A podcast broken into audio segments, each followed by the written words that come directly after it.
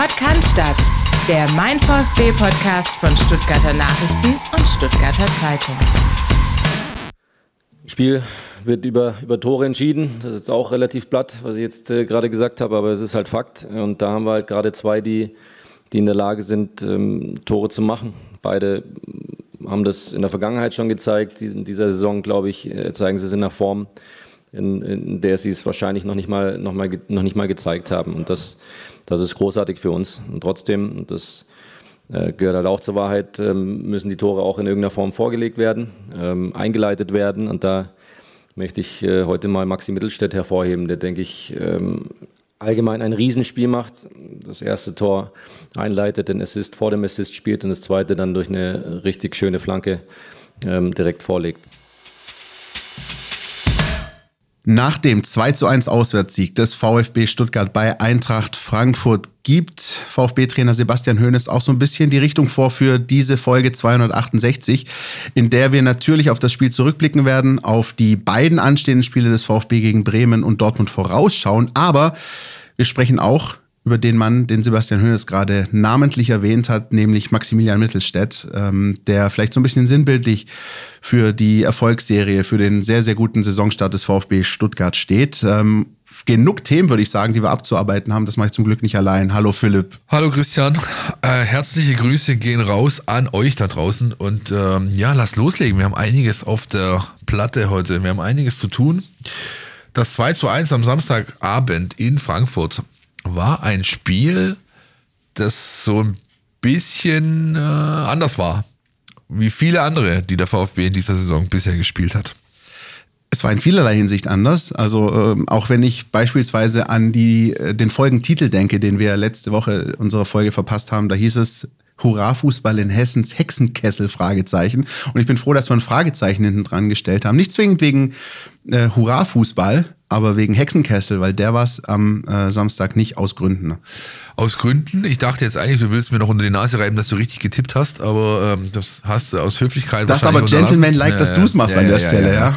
Nee, ähm, wir lagen beide richtig. Wir hatten ja beide ähm, quasi mit unseren Tipps schon klar gemacht oder deutlich gemacht, dass wir ein, ein nicht so torreiches Spektakel erwarten, wie viele es getan haben. So kam es dann auch, dass das Ganze sag ich mal, unter Begleitumständen ablief, die als unglücklich zu betiteln sind. Äh, das war nicht zu erwarten, hat aber das Spiel maßgeblich beeinflusst. Zum ersten Mal, also Felix Brüch, herzliche Grüße und vor allem gute Besserung an dieser Stelle. Gute Besserung, ähm, ja. Der Schiedsrichter, der äh, den Rekord einstellen konnte am Wochenende mit 344 Partien, die er geleitet hat, eigentlich nicht ganz, weil er hätte sie ja zu Ende leiten müssen. Er musste zur Pause raus. Äh, auch da von mir Props, er ist eine harte Sau, weil wenn du eben 20 Minuten lang weiter durchziehst mit gerissenem Kreuzband, ja, mit ein bisschen Tape dran, Respekt dafür. Ähm, Patrick Schwengers übrigens hat ihn super ersetzt. Schiedsrichter wurde von beiden Seiten gelobt, obwohl er eine Tendenz eher so ein bisschen pro Gastmannschaft hatte, fand ich in der zweiten Halbzeit, der Debütant. Aber ähm, das hat das Spiel natürlich irgendwo äh, ein bisschen beeinflusst. Ähm, Brich, der Schiedsrichter, der auch in, von diesen 344, äh, die mit Abstand meisten äh, mit VfB-Beteiligung geleitet hat übrigens. Mhm. Und dann, und da kann Herr Brüch natürlich nichts dafür, äh, gab es auch eben den Punkt, dass über weite Teile der ersten Halbzeit äh, eine große Masse an Menschen im Frankfurter Unterrang gefehlt hat. Diese Tribüne, die wurde ausgebaut, war jetzt zum ersten Mal wieder für neu zugänglich mit neuem ja, Zuschauermaß äh, sozusagen, 58.000. Äh, Rekord, aber eben einige hundert, wenn nicht sogar vielleicht eine vierstellige Zahl, war draußen weil es dort Vorfälle gab, wieder einmal mit Polizeibeteiligung wie in den letzten Wochen schon so öfters äh, festzustellen. Und wie das alles genau abgelaufen ist, ähm, das wollen und können wir an dieser Stelle gar nicht äh, ausbreiten, weil wir uns darauf verlassen müssten, was eben andere sagen und behaupten. Es gibt einen Verlauf, den könnt ihr alle nachlesen, der mittlerweile verbrieft ist. Auf den stützt sich auch Eintracht Frankfurt in ihrer offiziellen Mitteilung. Es soll wohl so gewesen sein, dass sich in einer Ticketkontrolle ein Konflikt entzündet hat, der dann vollkommen ausgeartet ist.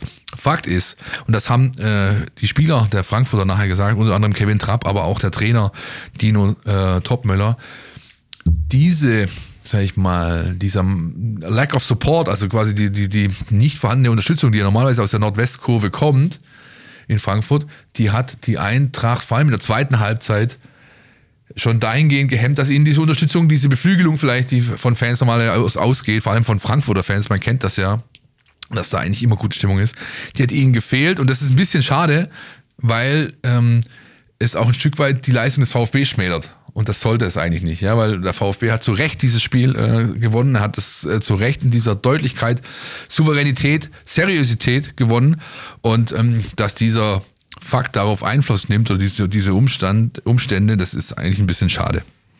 Würde ich sogar in Teilen widersprechen, Philipp. Ich würde sogar nicht mal sagen, dass die Umstände die Leistung des VfB schmälern. Ähm, ja, es waren andere Umstände. Es waren in ganz, der Wahrnehmung, also nicht. Ja, ja stimmt. Ja, Ja, in der, in der, also- ich würde sogar so weit gehen, ich würde sogar so weit gehen und die These aufstellen, dass der VfB Stuttgart es äh, sehr gut geschafft hat, sich diese außergewöhnlichen Umstände zu eigen und zu nutzen Ja, zu machen. das hat er, richtig. Ja. Und das fängt beispielsweise damit schon an. Ich, das ist äh, Spekulatius. Wir werden es wahrscheinlich nie erfahren. Aber ähm, ich halte es nicht für unmöglich, dass beispielsweise ähm, beim Hineinlaufen der Spieler vor Spielbeginn, kurz vor 18.30 ähm, etwas passiert ist, was, äh, was Waldemar Anton möglicherweise auch wahrgenommen hat. Äh, Das ähm, nämlich bei der Platzwahl, jeder kann sich das vielleicht nochmal anschauen, die Platzwahl war sehr, sehr interessant. Ähm, sich Waldemar Anton ganz spontan und ganz kurzfristig nach einem kurzen Blick hinten in die äh, äh, Nordwestkurve für Platztausch entschieden hat. Was dazu führte, dass ähm, die Frankfurter im ersten Durchgang nicht wie sonst eigentlich ähm, auf, die, auf die andere Seite zuspielen und dann sozusagen im zweiten Durchgang auf, auf ihre Kurve zu. ja, wie es der VfB zu Hause auch gerne Genau, macht. äh, beim VfB liebt man es ja auch. Ich glaube, jeder da draußen weiß das. Das ist durchaus in einem Heimspiel ähm, äh, liebt man es, wenn der VfB in der zweiten Hälfte auf die Cannstatter Kurve zuspielt. Und man hat gleich so ein ganz komisches Gefühl in den ersten paar Minuten, wenn das andersrum der Fall ist. Da muss man sich auch immer erst dran gewöhnen. Jedenfalls, ich kann mir durchaus vorstellen, dass Waldemar Anton durchaus gesehen hat, guck mal, das stimmt irgendwas nicht äh, in, der, in der Kurve da hinten, die ist ja halb leer. Ähm, lass uns mal schnell die Seiten tauschen, damit die Frankfurter diesen Blick mal genießen können, in Anführungsstrichen, wie sie im ersten Durchgang auf eine leere Kurve zuspielen. Dass dann ein Tor in der ersten Minute draus fällt, ist natürlich halt auch noch so ein Ding. Aber wie gesagt, die Geschichte ist nur eine Mutmaßung meinerseits. W werden wir nie erfahren. Zutrauen kann ich es ihm allerdings, weil wir wissen, dass Waldemar Anton durchaus ein Fuchs ist. Aber, um das Ding nochmal äh, aufzunehmen von Anfang, Philipp, der VfB, gerade unter Sebastian Hoeneß, schafft es einfach, ähm, sich binnen kürzester Zeit auf Umstände einzustellen, vor allem auswärts. Das äh, in den, ist in den allermeisten Fällen rein sportlicher Natur, beispielsweise in Köln, wo du in den ersten fünf Minuten ein bisschen überrannt wirst und dann aber dich settelst und dich darauf einstellst. Und genauso halt eben aber auch auf andere Umstände. Äh, Und so vielleicht auch am Samstagabend. Wenn du und ich nämlich, Philipp, im unserem Podcast hier sehr, sehr oft davon sprechen und zu Recht davon sprechen, welche Macht, welche Wucht die Cannstatter Kurve Ja, ausübt ja, ja. bei Heimspielen, das, wo wir sicher gehen können, dass der, der ein oder andere Punkt, den der VfB am Ende im Finish letzte Saison geholt hat, auch der Kurve zu verdanken ist, dann ist es natürlich andersrum im Negativen genauso. Das heißt, der fehlende Support ist dann eben durchaus auch ein Faktor, in dem Fall negativ konnotierter Faktor für die Eintracht und den hat der VfB, finde ich, sich wunderbar zunutze gemacht, weil er in den richtigen Momenten da war, in den ersten Minuten also wie, die haben ja wie die Wahnsinnigen gepresst und gegen Ja. gepresst, in, in, Ja, ja. äh, äh, als dieses Tor gefallen ist. Und, ähm, und dann eben auch vor der Pause nochmal diesen Nadelstich zu setzen und dann eben im zweiten Durchgang wenig zuzulassen. Also ähm, ich finde das durchaus ein Zeichen von Reife und ähm, auch Smartheit äh, oder, oder Cleverness einer Mannschaft, wenn die eben auch solche Situationen direkt erkennt, ein Gespür dafür entwickelt und das sich zunutze macht. Deswegen ja, ich glaube, in der Wahrnehmung kann man das sagen, dass es vielleicht ein bisschen äh, untergeht. Ich würde da sogar beim VfB äh, einen Pluspunkt geben, dass er das, was da am Samstagabend passiert ist, sportlich umgemünzt hat in Erfolg. Vielen Dank, dass du mich äh, äh, korrigiert hast, dahingehend, dass ich mich nicht präzise genug ausgedrückt habe. Dafür bin ich ja da. Nein, es gab tatsächlich, also ich, es schmälert den, den, den Auftritt nicht. Ja, aber es gab eben den Take, der versucht hat, die, Ja. Diese Leistung äh, zu schmälern, dahingehend, weil sie gesagt haben, ja gut, äh, den Frankfurter hat eben auch der Support gefehlt. Es gab sogar einen Take gehört, der sich dazu verstiegen hat, ähm, zu sagen, äh, also man hätte ja auch aus den Stuttgarter äh, Blöcken ein bisschen mehr äh, Solidarität erwarten können mit den Frankfurtern, ja. Weiß ich jetzt nicht, aber gut. Fakt ist, diese Thematik kannst du nicht wirklich vom Spielverlauf trennen, die da sich abgespielt hat, die auch ein Nachspiel hat, äh, die äh, noch weitere Konsequenzen nach sich ziehen wird.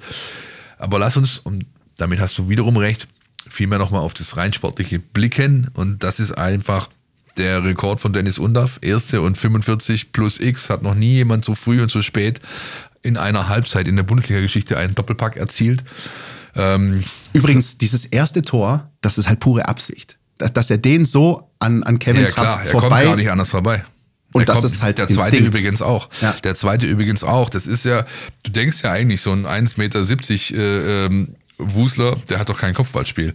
Aber dieser Ball von Mittelstädt, den er dann reinwuchtet, der kommt nicht nur perfekt, der ist auch vom, der setzt ihn genau so. Schulbuchmäßig. Der setzt ihn schulbuchmäßig genau in die Ecke, dass Trapp überhaupt keine Möglichkeit hat, diesen Ball zu halten. Und ich verstehe dann auch ein Stück weit seinen Telefonjubel, ja, auch wenn er nachher zurückgerudert ist, von nein, nein, nein, ich will nicht, dass der Nationaltrainer mich anruft. Natürlich will er, dass der Nationaltrainer ihn anruft, ja. Und so langsam wird es auch Zeit, weil wenn ich mir anschaue, äh, was für deutsche Stürmer momentan wir da vorne haben, die heiß sind, äh, dann komme ich ganz schnell bei Dennis Undaff raus. Und wenn ich mir eben auch anschaue, dass ein Dennis Undaff mittlerweile gezeigt hat, dass er von der Bank liefern kann, er kann als äh, äh, ähm, Starter liefern, er kann ohne Gerassi liefern. Also er hat, er hat, er hat in jeglicher Art von ähm, Spielsituation gezeigt, dass seine äh, Trefferquote dann doch schon ganz, ganz solide ist. Und ganz ehrlich, wenn der Julian nicht anruft, dann ruft halt der türkische Nationaltrainer an. Ja? Der- für eine dieser beiden Nationen fährt er zur EM, da bin ich mir ziemlich sicher. Der türkische Nationaltrainer, der übrigens wie heißt? Altintop? Vincenzo Montella. Ah, Altintop war, was war Altintop? Äh, Der ist, auch Der im, im, der, ist auch, der ist auch im türkischen Verband, Ja, genau, ja, und ist ja. da auch als Co-Trainer, aber Aber Vincenzo Montella Aeroplanino ist, äh, ist, der, ist der neue türkische. Nationaltrainer. Der hat Stefan Kunz abgelegt. Richtig, ach, ach, guck richtig. mal an, du. Aber okay. weißt du was? Ich finde tatsächlich diese, diese Geschichte ganz wichtig. Und ich habe gerade drüber nachgedacht, als du gerade über, über Dennis Undorf gesprochen hast und DFB und auch so ein Stück weit ein Instinktfußballer, der, der so immer am richtigen Ort steht, auf die richtigen Entscheidungen trifft. Weißt du was?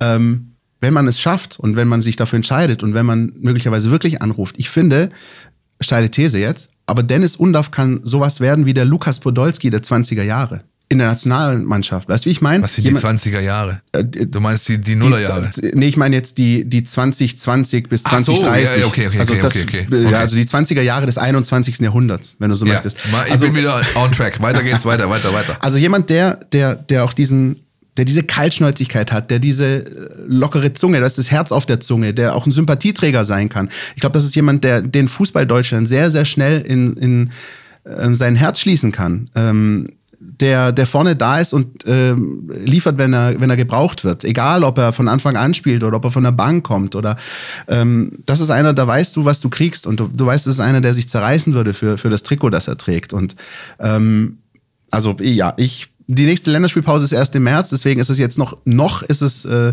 hypothetisch, weil die nächste Nominierung erst irgendwann wahrscheinlich Anfang März anstehen Ja. wird. Aber wenn ich Julian Nagelsmann wäre, dann würde ich übrigens nicht nur an Dennis Undaff denken, da sehe ich auch noch den einen oder anderen VfB-Akteur, den man mal anklingeln kann. Ich, ich würde halt, also aller, aller spätestens musst du nach der, ähm, sag ich mal, Afrika-Cup-Phase, musst du Tatsachen schaffen. Ja, wenn, wenn der jetzt, der wird ja spielen, starten, wenn äh, Girassi in Afrika weilt. Das sind, glaube ich, mindestens vier. Im, im Härtefall sogar, glaube ich, sechs oder sieben Partien, die Girassi fehlt, je nachdem, wie weit Guinea kommt. Die wird alle Undaf starten. Wenn er da seine, seine Quote hält, dann, also bevor ich mir die Diskussion ins Haus hole als Nationaltrainer, dann nominiere ich ihn. Also, aber ja, gut. Es, es sind Ist nicht unser ungelegte Bier. Eier und ist noch weit, weit hinter, äh, hin, weit, weit hinterhin. Starker Satz, Meißel. Auf jeden Fall, wenn er weiter so liefert, der junge Mann, dann äh, äh, wird man nicht an ihm vorbeikommen. Und was ich noch, vielleicht ein Satz noch, was ich so gut finde an ihm auch, ja, ist nicht nur, dass er eben spricht, wie ihm der Schnabel gewachsen ist, und dass er auch kickt, wie man eben kickt, wenn man auf, äh, auf dem Bolzplatz groß geworden ist, ja. Ähm, er ist auch absolut authentisch, was, sag ich mal, die Frage nach dem äh, großen Ganzen angeht. Also natürlich kriegst du, wenn du zwei Buden in Frankfurt machst und ein Spiel entscheidest, die Frage gestellt, ja, wie fühlt es sich so zwar an, äh, Matchwinner, dies, das. Und in jedem, wirklich in jedem Satz, er hat es manchmal extra noch betont, weil er nochmal zurückgegangen ist und hey, aber Leute, bei allem, ähm, äh, ja, äh, bei allem äh, Lob für mich, Wichtig ist, dass die Mannschaft gewinnt. Ich bin Teamplayer, ja, und ähm, es ist eigentlich egal, wer die Boot macht, ob ich das bin, ob das Heru ist, ob das irgendjemand ist. Hauptsache, wir machen sie und wir gewinnen die Spiele.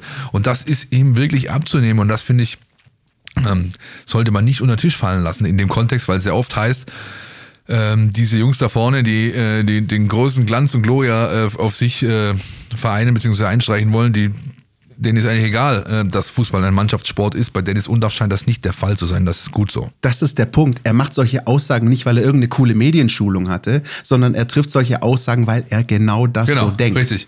Und genau. das ist das, du, also Dennis Undaff kann man nur mögen. Ich, ich, ich bleib dabei. Ähm, ich, ich finde sowas gut. Ich finde, es bräuchte viel mehr solcher Fußballer und ich bin echt froh, dass der VfB jemand ähm, in dieser Form, von diesem Format in seinen Reihen hat. Der VfB hat aber noch viel mehr in seinen Reihen gehabt. Das hat man am Samstagabend dann auch sportlich gesehen. Ähm, nachdem dann sozusagen die frühe Führung da war und man sich vielleicht im ersten Durchgang so ein bisschen hat hinten reindrücken lassen, dann ein Tor bekommt ähm, nach dem Motto Hashtag Zufallstreffer. Wir hatten es in der vergangenen Woche davon. Nochmal Grüße an Julian, der das aufgeschrieben hat bei ja, uns. Ganz starker also, Text. Also mehr Zufallstreffer als dieses 1-1 für Eintracht geht wahrscheinlich gar nicht. Ich glaube, wenn du Waldi Anton den, nochmal so 100 Mal hinlegen würdest, der wird es nicht einmal so schaffen wie in dem, in dem Moment. Aber äh, der VfB erzielt dann das 2-1 vor der Pause und im zweiten Durchgang ähm, ist dann, ich habe das Spiel ja am Fernsehen geschaut bei den Kollegen von Sky, äh, ist dann äh, gegen Ende, als dann mehr oder weniger sich rauskristallisierte, dass von der Eintracht da nicht mehr viel kommen würde, ein Satz gefallen, den ich sehr spannend fand. Und zwar hieß es, die Frankfurter agieren heute ein Stück weit blutleer. Und das ist etwas, was man auch schon im Kontext des Dortmund-Heimspiels über die Dortmunder gehört hat. Und dann ist es eben etwas für mich, äh, was dann A kein Zufall mehr ist und was B dem VfB zuzuschreiben ist. Fanthematik am Samstag hin oder her. Der VfB hat es jetzt in der Bundesliga zweimal hintereinander geschafft, einen Gegner, der momentan international unterwegs ist, in Anführungsstrichen blutleer dastehen zu lassen. Die Dortmunder, die am Ende keine Antwort mehr gefunden haben und die Frankfurter auch. Ich empfehle jedem, guckt euch nochmal die Schlussphasen beider Spiele an. Ähm, VfB jeweils 2-1 in Führung und dann guckt euch mal so die letzten 10, 15 Minuten an, wo es normalerweise nochmal heiß wird, wo man wilde Dinge probiert, wo, wo vielleicht ja auch noch irgendwie einer äh, reinkullern kann. Der VfB war in beiden Spielen meilenweit davon entfernt, sich das 2-2 zu fangen. Ja, in Frankfurt gab es mal eine Szene, noch eine Reingabe vom rechten Flügel, mehr war da nicht. Und ähm, das ist das, was ich eigentlich mit Blick auf die letzten beiden Spiele beim VfB am beeindruckendsten finde. Also die eigene Leistung, die Effizienz, äh, vorne offensiv stark, das Pressing in den ersten Minuten, aber eben auch das ein Stück weit ähm, Bremsen der Gegnerstärken. Und da reden wir jetzt tatsächlich nicht mehr von irgendwelchen, bei allem Respekt, von irgendwelchen Bochums und Darmstadts, die der VfB zu Saisonbeginn hatte, sondern wir reden jetzt von Dortmund und Frankfurt, die in der Champions League respektive Conference League spielen. Und das ist dann schon mal was. Lass uns mal vom Gefühligen ins Faktische kommen. Ja. Das heißt, Auftritt Felix, bitteschön. Der Mein VfB Abschlussbericht. Hier gibt's die Zahlen zum Spiel. Der VfB hat zum ersten Mal seit fünf Jahren wieder gegen Frankfurt gewonnen. Gegen keinen Bundesliga-Verein sind die Schwaben siegreicher, 43 Mal, und gegen keinen Verein erzielte man mehr Tore, 183. Das 1 zu 2 entsprach genau den X-Goals-Werten der Bundesliga, 0,8 zu 1,75 bei einem zu fünf Schüssen aufs Tor. Die Eintracht hatte mehr Ballbesitz, mehr Pässe und mehr Sprints, fast gleich auf war das Topspiel in der Passquote und der Laufleistung. Die Zweikämpfe hat der VfB klarer für sich entschieden, hervorzuheben ist hier Maximilian Mittelstädt. Mit 24 24 Zweikämpfen gewann er deutlich die meisten auf dem Rasen. Gleichzeitig ist es der Rekord unter den VfB-Spielern in einem Spiel in der laufenden Saison. Auch ein Rekordmann war der Doppeltorschütze Dennis Undaff. Er traf als erster Spieler in der Bundesliga-Geschichte in selben Spiel in der ersten und in der 45. Minute. Insgesamt hat der VfB in der Liga-Historie am häufigsten in der ersten Minute getroffen. Sieben Tore in den ersten neun Spielen für Undaff. Damit zieht er mit Hartmut Weiß 1965, Fritz Walter 1987 und Ademar 2001 gleich. Im Schnitt braucht er 68 60 Minuten pro Tor. Damit haben die Schwaben schon 27 Punkte auf dem Konto. In der vergangenen Saison benötigte man dafür ganze 30 Spieltage, 9 Punkte vor Platz 8 und 18 Punkte vor Platz 15. Es ist der mit 1996 geteilt zweitbeste Bundesliga-Saisonstart der Stuttgarter. Besser lief es nur unter Magga 2003, damals waren es 30 Punkte und es wurde auch der Hinrundenrekord von 35 Punkten aufgestellt. Neun Siege in zwölf Spielen gab es auch zuletzt vor 20 Jahren. Und dieser dritte Platz kommt nicht von ungefähr, wie die Expected Werte von understat.com aktuell eindrücklich zeigen. In der englischen Premier League gibt es die Big Six Teams. Auch jetzt schauen wir mal auf die aktuelle Top 6 in der Bundesliga. Das sind Bayer Leverkusen, Bayern München, der VfB Stuttgart, Borussia Dortmund, RB Leipzig und die TSG Hoffenheim. Als einziges dieser Teams unterperformt der VfB in allen der drei statistischen Werte. Tore, Gegentore und Punkte. 0,54 Tore weniger, 2,78 Gegentore mehr und 1,16 Punkte weniger als zu erwarten war. Der BVB hat auch 0, 2,4 Tore weniger, sonst steht überall eine Überperformance. Man kann also festhalten, der VfB unterperformt in drei von drei Werten, während die anderen fünf Teams in der Top 6 in insgesamt 15 Werten nur ein einziges Mal unterperformen. Vielen Dank, Felix, ähm, der so ein bisschen den statistischen Deckel drauf macht auf dieses Spiel in Frankfurt. Äh, Philipp, gibt's von dir noch was? Ich möchte einfach nur noch mal betonen, äh, diesen, diesen, dieses Thema Reife Ja. und Seriosität. Wir hatten in dieser Saison bisher erst ein Spiel, wo wir auch darüber gesprochen haben. Klasse, seriös, reif und das war jetzt nochmal eine Steigerung. Das war das Wolfsburg-Spiel. Ähm, Da haben wir auch drüber gesprochen, wie der VfB sich da gerade wohl zu entwickeln scheint. Das jetzt war der Beweis für diese Entwicklung. Hat äh, Trainer Hönes seiner Truppe dann nachher auch völlig zu Recht attestiert. Und diese Reife, diese, sag ich mal, ähm, ja, die Art und Weise, wie du einen Gegner äh, runterzockst, obwohl du vielleicht nicht die äh, beherrschende Mannschaft heute warst. Frankfurt war in der ersten Halbzeit besser. Ja, das kann man wirklich so äh, klar attestieren. Aber das dann sich so zu holen, dieses Spiel, das zeugt von einem Reifeprozess, der wiederum die den Ausblick äh, natürlich auch beeinträchtigt, weil du kannst äh, ja jetzt schon sagen, hör zu, sie können halt nicht nur Spiele dominieren oder Spiele drehen oder Spiele im Überschwang einfach runterzocken. Sie können auch so ein Brot- und Butterspiel sich nehmen und das ist einfach ein, ein ganz, ganz äh, starkes Indiz für die kommenden Wochen, Aufgaben, Monate. Ähm, dieser Verein oder diese, diese, andersrum, diese Mannschaft, die ist da gekommen, um, um zu bleiben da vorne. Die wird, die wird da nicht rausfallen. Die wird nicht, da wird sie wahrscheinlich nicht als Dritter die Saison beenden.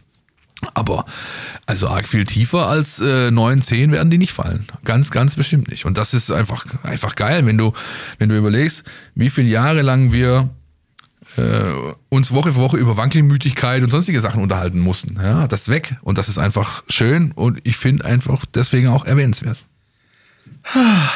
Ein Seufzer. Weil genauso sehe ich das auch. Äh, dem habe ich eigentlich gar nichts mehr hinzuzufügen. Lass uns eine kurze Pause machen und dann sprechen wir über die linke Seite beim VfB. Ihr wisst ja, Freitag ab 1 macht jeder seins. Aber bevor ihr ins Wochenende geht, müsst ihr noch eine Sache erledigen. Eure Mails checken und den Mein VfB Newsletter lesen. Da steht alles drin, was ihr braucht, um rund um die Weiß-Roten mitdiskutieren zu können. Jetzt sofort abonnieren unter meinvfb.de.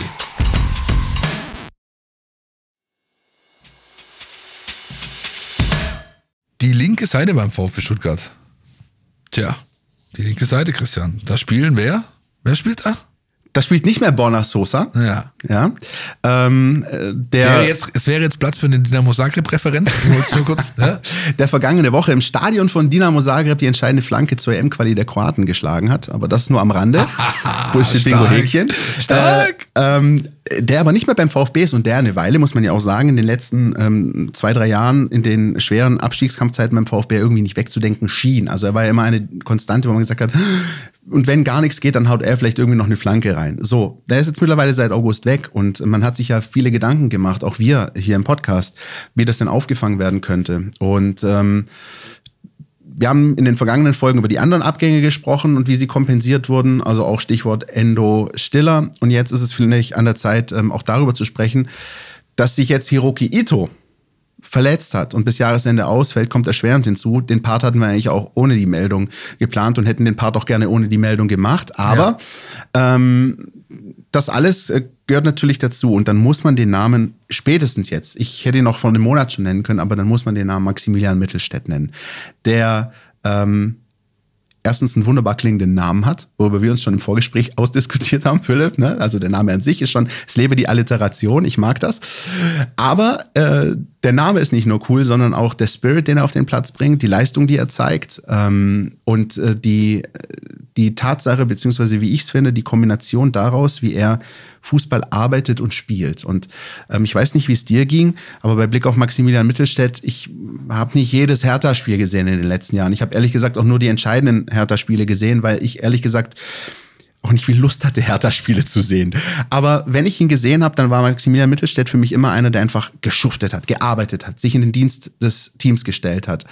Ähm, und bis zum Schluss alles gegeben hat. Da habe ich gewusst, dass wenn der zum VfB kommt, dann kriegt der VfB das auch. Jemanden, der, der komplett jede Sekunde arbeitet und, und äh, versucht, dieser Mannschaft zu helfen. Was ich nicht wusste, oder was vielleicht auch erst jetzt so ein bisschen die Entwicklung zeigt, ist, dass Maximilian Mittelstädt auch spielerische Facetten zeigt, die, ähm, die sich in Frankfurt gerade wahnsinnig gezeigt haben. Also wir haben die Flanke natürlich zum ähm, 2-1 auf Dennis Undaff ähm, maßgeschneidert, pfannenfertig, aber wir haben vor allem diese Szene in der ersten Minute, die ich mir äh, ehrlich gesagt in einem Dauerloop anschauen könnte, wie er erst drei Frankfurter vernascht und dann mit einem ganz, ganz scharfen, präzisen Ball äh, Milo findet. Das ist schon äh, Hut ab. War, ähm, das sind, oh, das sind wir wieder bei meinem Lieblingsthema Pre-Assist. Ja, ja, unserem Lieblingsthema. Ja.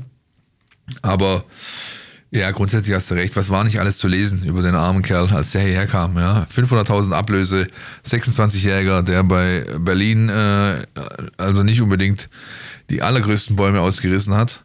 Ja, da war Maximilian Mittelmaß und solche Geschichten ja, äh, waren, da, mhm. waren da zu lesen in entsprechenden äh, Kommentarspalten. Und er lehrt all diese Leute, dass eben dann vorschnelle Fazit äh, Fazä, was ist ein Plural? Fazit. Äh, ja, Fazit. Es ist nicht angebracht, vorschnell ein Fazit zu ziehen, so komme ich drum herum. Denn ähm, der junge Mann macht hier eine Entwicklung durch, die, die phänomenal ist, die nicht jeder erwartet hat auch. Äh, ich glaube, ähm, nicht mal alle beim VfB haben das, ja. Es ist so, dass der, ich habe ja dieser Tage diesen Text geschrieben vom Rollenspieler zum Impulsgeber und ich kann eigentlich nur mal, nur mal jede Zeile wiederholen, die ich da geschrieben habe. Also es ist schon so, dass er nachdem er von seiner Verletzung in der Vorbereitung ganz früh genesen war, eigentlich immer abgeliefert hat. In jeder Einheit, in jedem Testspiel und dann auch in den Kurzeinsätzen, die er in der Bundesliga bekommen hat. Von drei der fünf äh, äh, letzten Spiele hat Mittelstadt über 90 Minuten gespielt. Das ist kein Ergänzungsspieler mehr, ja. sondern er ist jetzt wirklich fester Bestandteil dieser Startformation. Jetzt eh, da Ito ausfällt, was denkst du wohl, wer den ersetzen wird? Natürlich wird es Mittelstadt sein. Und ähm, die, die, ähm, die, was er, der Trainer hat, hat gesagt, Maxi gibt uns immer was, wenn er reinkommt oder wenn er von Beginn an spielt. Er ist Impulsgeber, er ist jemand, der durch, wie so ein Energizer einfach dieser Mannschaft hilft. Er hilft durch Laufleistung, er hilft durch wahnsinnige Zweikampfquoten. Er hat am Wochenende, glaube ich, äh, mit 35 die zweitmeisten geführt auf dem Platz, davon 23 gewonnen, das sind 66 Prozent, das ist aller, aller Ehren wert, Junge. Und ähm, jetzt kommt noch dazu, dass er plötzlich auch noch Assists und Pre-Assists spielt, ja, und diese Passage aus dem Podcast mit Werle und Wohlgemut, den wir kürzlich hatten, dieser Live-Podcast, der könnte euch nochmal aus diesem Wohlgemut-Part ein paar Sequenzen gerne nochmal nachträglich anhören. Ja, sehr spannend. Da sagt Fabian Wohlgemuth, es, natürlich wussten wir, was wir brauchen an, anhand unserer Saisonanalyse. Wir wussten, wir wollen diese Mannschaft mehr Robustheit, mehr Aggressivität reinbringen, aber auch Bundesliga-Erfahrung. Wir wussten genauso, wir können nicht in das oberste Regal greifen, weil die Kohle dafür ist nicht da. Also hole ich den Kerl für einen schmalen Taler und was bringt er dieser Mannschaft? Er bringt genau das. Es ist quasi, der vereint das in sich diese Attribute. Und Deswegen ist er für einen Trainer so wertvoll. Das gleiche gilt für Leveling übrigens. Ja, Leveling kannst du auch sagen, und das sagen auch viele, reiner Athlet. Ja? Mit Fußball hat er nichts am Hut. Und man kann, es gibt Szenen, die nahelegen, es ist tatsächlich so. Aber er bringt durch seine unfassbaren Arbeitseifer und die Intensität da draußen eben was, das dem Trainer mehr wert ist als das, was Silas verspricht. Sonst würde er gar nicht spielen. Und bei Mittelstädt ist es ähnlich. Und äh, er hat, es gab eine Szene, ähm, mal Mitte, Mitte, Anfang Mitte zweiter Halbzeit. Da presst äh, Frankfurt richtig stark den VfB, äh, hat Überzahl an der Ecke oder in so einem Halbraum äh, links draußen und der VfB spielt sich über Mittelstädt, Stiller, Mittelstädt, Fürich mit ein Kontakt aus dieser Pressingsituation, aus der Unterzahl raus. Sowas hättest du beispielsweise mit Herrn Sosa gar nicht machen können, weil ihm dazu das, die technische Qualität und die Laufbereitschaft gefehlt hat. Mit Mittelstädt geht's. Und das ist was, wo ich klar nachvollziehen kann, warum Hönes den gerade spielen lässt. Es gab, ich meine, da war auch Mittelstädt beteiligt, so eine ähnliche Szene an der alten Försterei, kurz vorm 2-0 von Silas. Da war es auch so, dass es dann ganz schnell geht und da war es ein Einwurf ähm, in der eigenen Hälfte und da hat sich der VfB in Form von Mittelstädt ganz schnell befreit und äh, dann Vertikalpass, Vertikalpass und plötzlich war Silas durch. Ich muss aber sagen, ich habe mich in äh, Maximilian Mittelstädt ähm, Thomas Tuchel Voice schockverliebt Ach, schön. beim, beim Heimspiel gegen Darmstadt. Ähm, das war eines der ersten Spiele, wo er, wo er meines Wissens reingekommen ist. VfB führt 2-1, Freitagabend, unangenehmer Gegner. Das, was man dann vermutlich äh, einen Pflichtsieg nennen würde, wenn man in der Liga bleiben will oder eine entspannte Saison spielen will. Und da kam er rein und hat arbeitet und ich mag sowas. Ich mag Spieler, die, ähm, denen du einfach anmerkst, ich lass hier nichts zu. Ich werfe mich in jedes Duell. Ich, ich versuche meiner Mannschaft äh, zu helfen. Ich versuche aber auch Impulse, spielerische Impulse zu geben. Und, ähm, und er war da ganz, ganz wichtig, dass äh, sagen wir mal, es nicht mal ansatzweise gefährlich wurde in Richtung, dass Darmstadt vielleicht da noch das 2-2 macht. Da hat er auch mit dafür gesorgt, dass auch die Defensive stabilisiert wurde. Weil das eine ist sozusagen der, der, der Innenverteidigungsbereich, das andere ist eben der äußere Bereich, über den ja eben auch gerne mal was passiert oder auch passiert ist in der VfB-Vergangenheit. Und das war so ein, da war ich, weiß ich noch, da saßen wir Freitagabend oben auf der Tribüne und ich habe mir nur so gedacht, ich bin sowas, ich feiere sowas auch gerne. Da bin ich so ein bisschen wie, äh, wie, wie, die Engländer manchmal, ja, die, dann, die dann so gewonnene Zweikämpfe Das ist ja auch, das ist das, das muss einem doch gefallen. Man kann doch nicht immer nur dieses Tiki-Taka, schöne Hüttending feiern. Das ist doch das, was Fußball eben auch ausmacht. Ja. Arbeitertum. Ja. Und ähm, zwei Dinge dazu. Erstens, äh, kleine Korrektur, Maxi Mittelstädt kam in zehn von zwölf Saisonspielen bisher zum Einsatz. Ja? Mhm. Auch ähm, gegen Darmstadt war es nicht seine allererste oder eine der ersten, sondern war auch schon öfters mal reingekommen. Zweitens, Fabian Wohlgemuth hat noch was gesagt. Er hat nämlich gesagt, hör zu, Maxi Mittelstädt verlässt mit 26 zum ersten Mal seine Heimatstadt Berlin.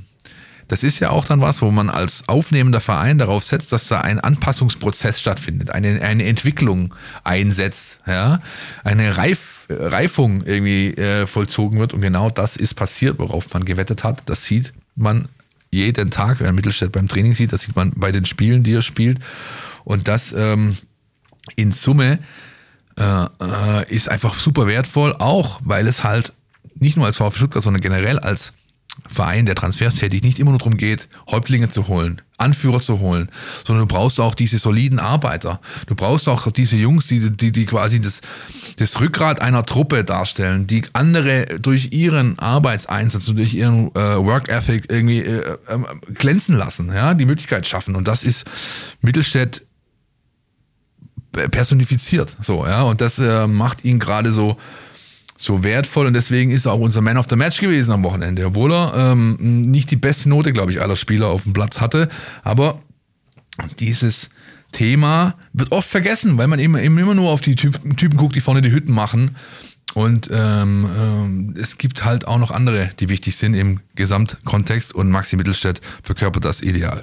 Man muss auch beispielsweise mal schauen, ähm, gerade bei Heimspielen, wenn der VfB dann auf die Cannstatter Kurve zuspielt, zweiter Durchgang, wie oft Mittelstädt und Höhnes den Kontakt miteinander suchen, wie oft er ihn sich an die, an die Seitenlinie holt und ihm noch was mitgibt. Da gibt's auch bei uns, gibt's etliche Fotos, wie man sozusagen während des Spiels äh, Mittelstädt und Hoeneß im kurzen Dialog sieht. Ähm, es scheint also auch so zu sein, dass er auch für den Trainer einfach auch ein wahnsinnig wichtiger Spieler ist, so als Bindeglied äh, zwischen äh, der Seitenlinie und dem, was auf dem Spielfeld passiert. Und das in so kurzer Zeit, in so wenigen Wochen ähm, äh, zu schaffen, äh, aller Ehren wert. Das ist, das ist echt nicht, nicht so häufig, dass das passiert in der Fußball-Bundesliga. Nicht so häufig ist auch das, was am Wochenende im NLZ-Bereich passiert ist. Lass uns mal reinhören. NLZ News.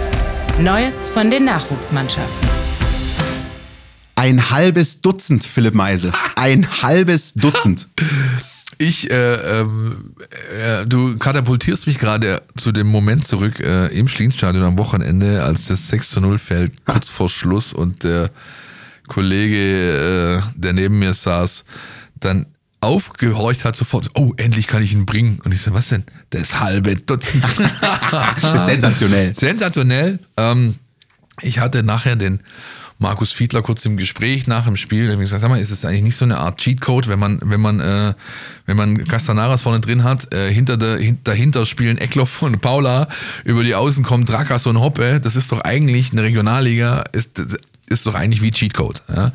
Hat er natürlich gesagt, dass er das nicht ganz so sieht, ja, um das abzuschwächen, aber äh, insgeheim war er schon auch äh, der Meinung. Ähm, die Jungs haben ein Riesenspiel gemacht, ja, haben, haben ähm, den Mainzern, auch wenn natürlich die äh, nicht auf Augenhöhe unterwegs sind, das ist eigentlich keine Konkurrenzsituation, ja, aber die haben den nicht mal den, den Ansatz äh, gelassen, in irgendeiner Form vielleicht eine Minisekunde dran zu glauben, dass hier irgendwas geht. Ja. Und ähm, Castanaras vorne drin, also ja, dann äh, Tore durch äh, Drakas, durch Eckloff, durch Paula und äh, Gallien war, glaube ich, am Schluss auch noch beteiligt. Also da ist ähm, ja schon richtig, richtig Qualität da. Ähm, verbunden mit Platz 4 in der Liga, zumindest stand jetzt Nico Kovac Voice, wenn wir hier schon bei Trainer Voices sind, denn am Abend, während wir aufnehmen, ist Mittwochmittag, am Abend 19 Uhr Nachholspiel in Fulda bei der SG Barockstadt Fulda Lehnertz. Sehr schön, Christian. Und wenn sie das Spiel gewinnen, sind sie mindestens Dritter. Wenn sie es 5-0 oder höher gewinnen, sind sie sogar Zweiter. Springen an Homburg vorbei und dann steht am Wochenende das, ich glaube, vorletzte Spiel des Jahres an. Und zwar bei Balingen. Mit H. Sehr gut, Christian. Ähm, was ist das? Ortenau-Kreis? Am Kreiserstuhl irgendwo da unten? Genau, Samstag 14 Uhr. Äh, und da geht's dann direkt weiter. Und jeder, der das ein bisschen verfolgt hat in der Regionalliga, Kickers haben Punkte gelassen, 0-0 Ja, beim Tabellenletzten. Richtig, richtig. Äh, in Koblenz. Und der VfB kann da tatsächlich schon wieder ranschnuppern. Ähm, das 6-0 gegen Schott Mainz ähm, war aber noch aus einem anderen Aspekt, Philipp, besonders, ne? Richtig, ja. Das ist etwas, was äh, so für die Konnoisseure ist, aber dennoch finde ich erwähnenswert. Das erste Spiel überhaupt, glaube ich, in der Geschichte des VfB Stuttgart 2, wo alle elf Startelf-Spieler in der Akademie ausgebildet wurden. Also zumindest weite Teile ihrer Ausbildung in der Stuttgarter Nachwuchsakademie absolviert haben. Ja, das ist schon äh, erwähnenswert, muss ich sagen. Und, und ein, ein schöner Fakt, der quasi auch nochmal so einen Bogen schlägt zu dem, was, was ähm, eins Thomas Krücken hier gesagt hat. Ja, wir müssen eigentlich schauen, dass, dass wir diese Positionen nicht mehr von außen äh, besetzen müssen, diese, diese Jungs da dazu holen, sondern dass wir genügend eigene Leute produzieren, wenn man diesem Sprech bleiben möchte, weil man produziert ja irgendwo keine Menschen, aber äh, oder Sportler, aber Man fördert sie. mal, ja, ähm, dass, dass wir nicht ähm, ja, Qualität von außen dazu holen müssen. Ja, diese TBDs und wie sie alle hießen, die hier schon mal da waren. Ähm, ist natürlich nur eine Momentaufnahme, aber eine sehr schöne und deswegen erwähnenswert in diesem Kontext VfB 2. Jetzt, wie gesagt, noch zwei Spiele, dann ist Pause, geht's im nächsten Jahr erst weiter. Leider müssen wir auch die U19 ansprechen, wir kommen nicht drum rum. Aber das Ergebnis am Wochenende war nicht schön, ne? 1-5 gegen Hoffenheim. Ja, das ist auch äh, mittlerweile nicht mehr mit äh, mal schütteln und weitermachen zu, äh, was heißt erklären, aber, aber abzuhandeln. Ne? Die Jungs von Nico Willig haben eine schwierige Situation. Muss man vielleicht entschuldigen ein Stück weit anführen. Es ist eine Mannschaft, die, oder ein Jahrgang, dieser 19-Jahrgang, wo, wo, was, wo viel los ist, ja, sportlich. Man will natürlich nach vorne kommen, man, man stellt die Weichen für seine weitere Karriere, aber eben auch rein menschlich persönlich. Ich meine, das sind junge Kerle, ja, mit, mit 18, 19 Jahren, da, ähm, Schule, Abschluss, dies, das. Und äh, es scheint so zu sein, dass, äh, dass in dieser Mannschaft aktuell ähm, so ein bisschen der Faden ge- abgerissen ist. Ja, ähm, es sind so ähm, ja, Ergebnisse dabei, die man aus den letzten Jahren so nicht kennt, oder in einer Häufung dabei, die man, die man so nicht kennt. Und jetzt stehen sie auf Platz 6, glaube ich, äh, 5 oder 6 in der Tabelle, der äh, 19 Punkte erst. Der Zug äh, um einen Titel ist bei der Qualität, die da unterwegs ist in dieser Klasse, ist abgefahren diese Saison. Äh, DFB-Pokal sind sie raus. Also ich kenne Nico Willi gut und ich glaube, ich weiß, was er jetzt äh, fahren wird. Er wird nämlich sagen, hört zu, Leute, das, was gerade hier passiert, ist eigentlich für euren weiteren Karriereweg umso wichtiger, als ständig von Sieg zu Sieg zu eilen. Denn Lernen, Weiterentwicklung, die, die, das stößt man eher durch Niederlagen an, ja, indem man, indem man auf Deutsch gesagt auch mal äh, äh, was frisst, um, um dann äh, daraus Lehren zu ziehen und Dinge besser zu machen. Und ich glaube, er wird mit ihnen die Taktik fahren, wisst ihr was? Wir nutzen jetzt den restliche Saison dafür, dass wir als Team, aber auch als Individuen aus dieser Situation heraus Stärke ziehen, daran wachsen und äh, dadurch wiederum profitieren für unsere weiteren Wege, die wir alle gehen werden. Das ist, glaube ich, etwas, was ähm, er machen wird. Und dann, darf man auch nicht vergessen, kommt jetzt seine eigene pers persönliche Situation auch noch dazu. Sein Vertrag läuft aus am Saisonende. Bis jetzt, neuer NLZ-Leiter ist gerade erst da, ruft sich ein. Scheint es nicht so zu sein, als ob da alle Signale auf Verlängerung stehen. Wie es dann kommen wird, werden die nächsten Wochen zeigen. Wird er uns vielleicht auch selber sagen, wenn wir ihn nochmal explizit darauf ansprechen. Aber auch diese Situation spielt da vielleicht ein Stück weit mit rein. Und insofern kann man das Gesamte, was mit der U19 gerade so passiert, vielleicht ein Stück weit erklären. Ja? Das ist eigentlich alles, was ich dazu sagen kann. Weiter geht's am kommenden Sonntag für die U19, 11 Uhr, auswärts beim FC Bayern. Auch nicht gerade die leichteste Aufgabe, aber die nächste Chance, sich zu beweisen. Und wie du gerade gesagt hast, ich finde, das ist fast der wichtigste Punkt. Das gilt ähm, für junge Spieler oder für junge Menschen. Das gilt aber auch noch in unserem Alter. Ähm, gewinnen kann jeder. Das ist das Einfachste. Das Wichtigste und das Entscheidende ist, wie reagierst du auf Rückschläge, Niederlagen, Tiefschläge. Und ähm, da ist jetzt die Gelegenheit für die U19, das zu zeigen. Die U17 derweil konnte gewinnen. Auswärts am Weil der lautere Bube. 2-0. Äh, das äh, war sehr, sehr solide. Und äh, die sind gerade so ein bisschen im Flow wieder angekommen.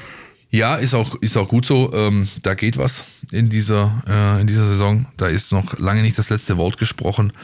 Ähm, muss man abwarten, wie die Mannschaft aus der Pause kommt, weil da ist ja auch, glaube ich, relativ lang. Ich glaube, bis Anfang März. Ja.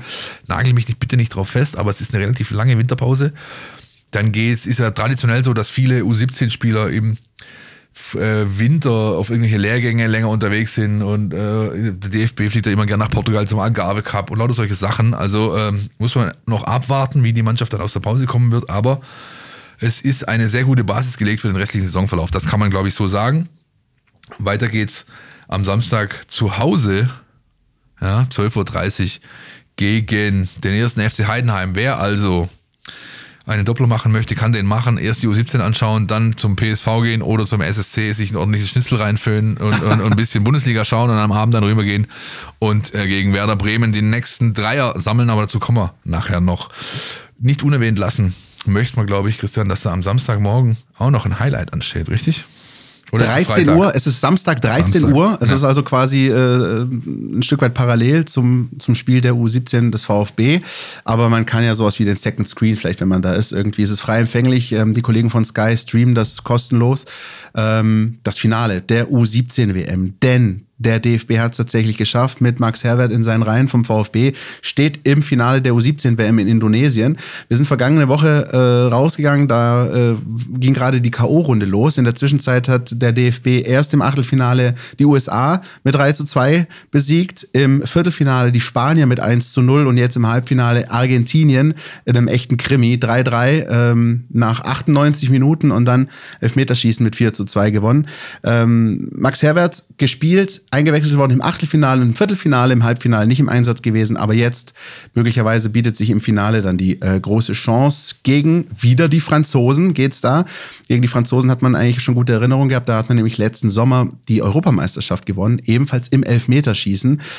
Äh, also das Team von Christian Wück äh, steht da vor dem ersten großen Triumph, äh, der wahrscheinlich auch dem deutschen Fußball wahnsinnig gut tun würde. Man hat, finde ich, auch, du hast, glaube ich, die Spiele auch gesehen, ich habe sie auch alle geschaut, man hat so ein bisschen wieder dieses alte, dieses alte Deutschland-Feeling, äh, wenn es um Fußball geht. Ne? Also dieses, eine Mannschaft, die sich reinbeißt, die vielleicht nicht immer die bessere Mannschaft ist, ganz im Gegenteil. Man muss sagen, ähm, sowohl die USA als auch die Spanier vor allem haben ehrlich gesagt ähm, mehr Spielanteile und größere Chancen gehabt als das DFB-Team. Aber die Mannschaft fuchst sich rein, die gibt sich nicht auf, die ähm, frisst Gras, wie man so schön sagt, und vergisst dabei auch das Spielerische nicht. Ähm, und das ist eigentlich eine ganz, ganz coole, ähm, eine ganz, ganz coole Mischung, die man sich wahrscheinlich gerade beim DFB auch im A-Team mal wieder seit langem wünschen würde. Also da kann man schon, kann man schon wirklich den Hut ziehen.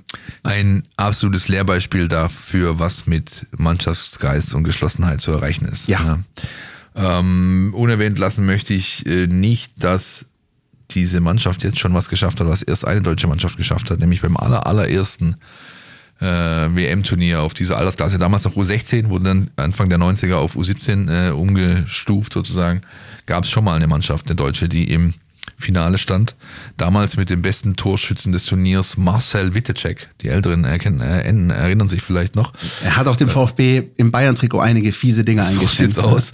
Und ähm, das, was Max Herbert und seine Kollegen jetzt geschafft haben, ist also dahingehend die Einstellung dieses, dieses äh, Themas. Das heißt, es ist die erste Mannschaft, die ähm, äh, seit damals die Chance hat, den Titel zu holen. Da waren ein paar dritte Plätze zwischendurch noch dabei für die Deutschen. Damals übrigens hat man das Finale 0 zu 2 gegen Nigeria verloren.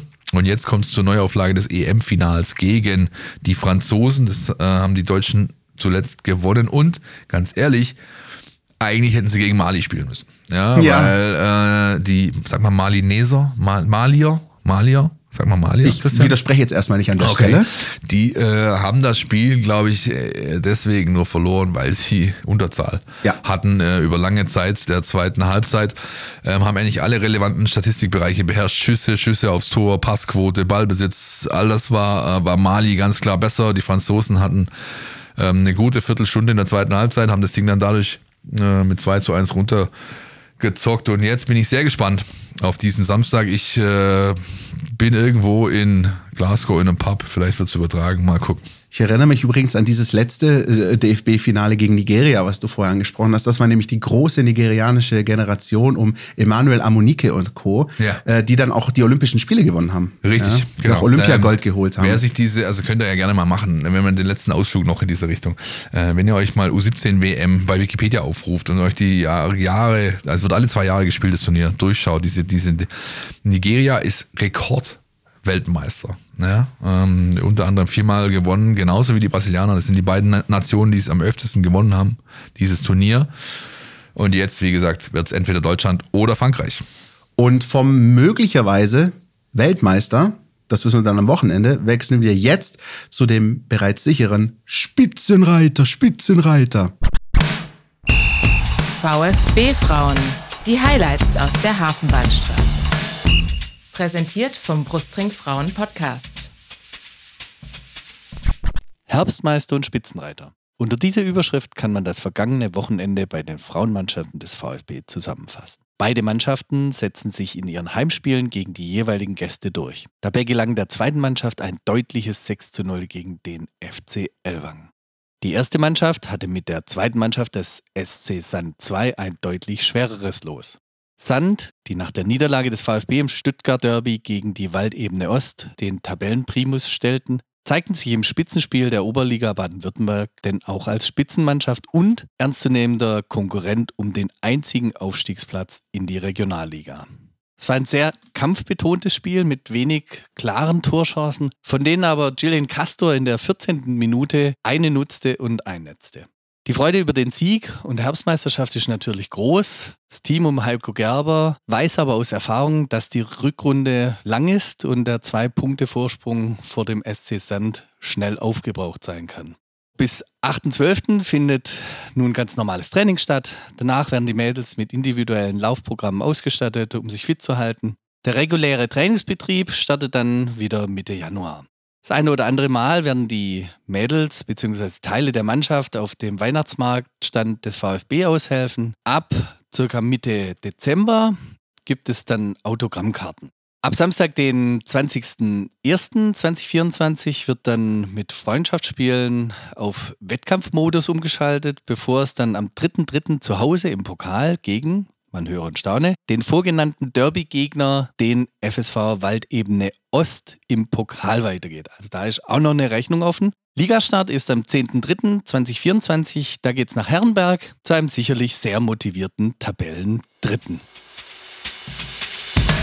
bleibt mir gar nicht viel hinzuzufügen, außer vielleicht richtig starke Reaktion. Ja, hat sich letzte Woche schon angedeutet. Äh, ich habe ja davon gesprochen, was man da so in den sozialen Netzwerken sieht, bei Heiko Gerber und so weiter. Da war klar, die haben das relativ schnell abgehakt. Und sie haben die Reaktion an der richtigen Stelle gezeigt, denn Waldebene hat das Spiel über, über Kampf, Leidenschaft, äh, Mentalität vielleicht ein Stück weit gewonnen. Und der VfB hat so sich vielleicht einen Ticken zu sehr auf seine individuelle Qualität verlassen. Genau daraus haben sie gelernt. Sand 2 bezwungen, Herbstmeister, zu Recht Herbstmeister. Und ja auch da jetzt äh, lange Winterpause kann man nochmal in aller Ruhe nachjustieren und sich komplett fit machen, damit in dieser Rückrunde das gelingt, was alle, wirklich alle wollen, die es mit den VfB-Frauen halten, der sofortige Wiederaufstieg aus dieser Oberliga. Herzlichen Glückwunsch an die Herbstmeisterin von der Hafenbahnstraße. Und wir gehen nochmal kurz in die Werbung und schauen dann voraus.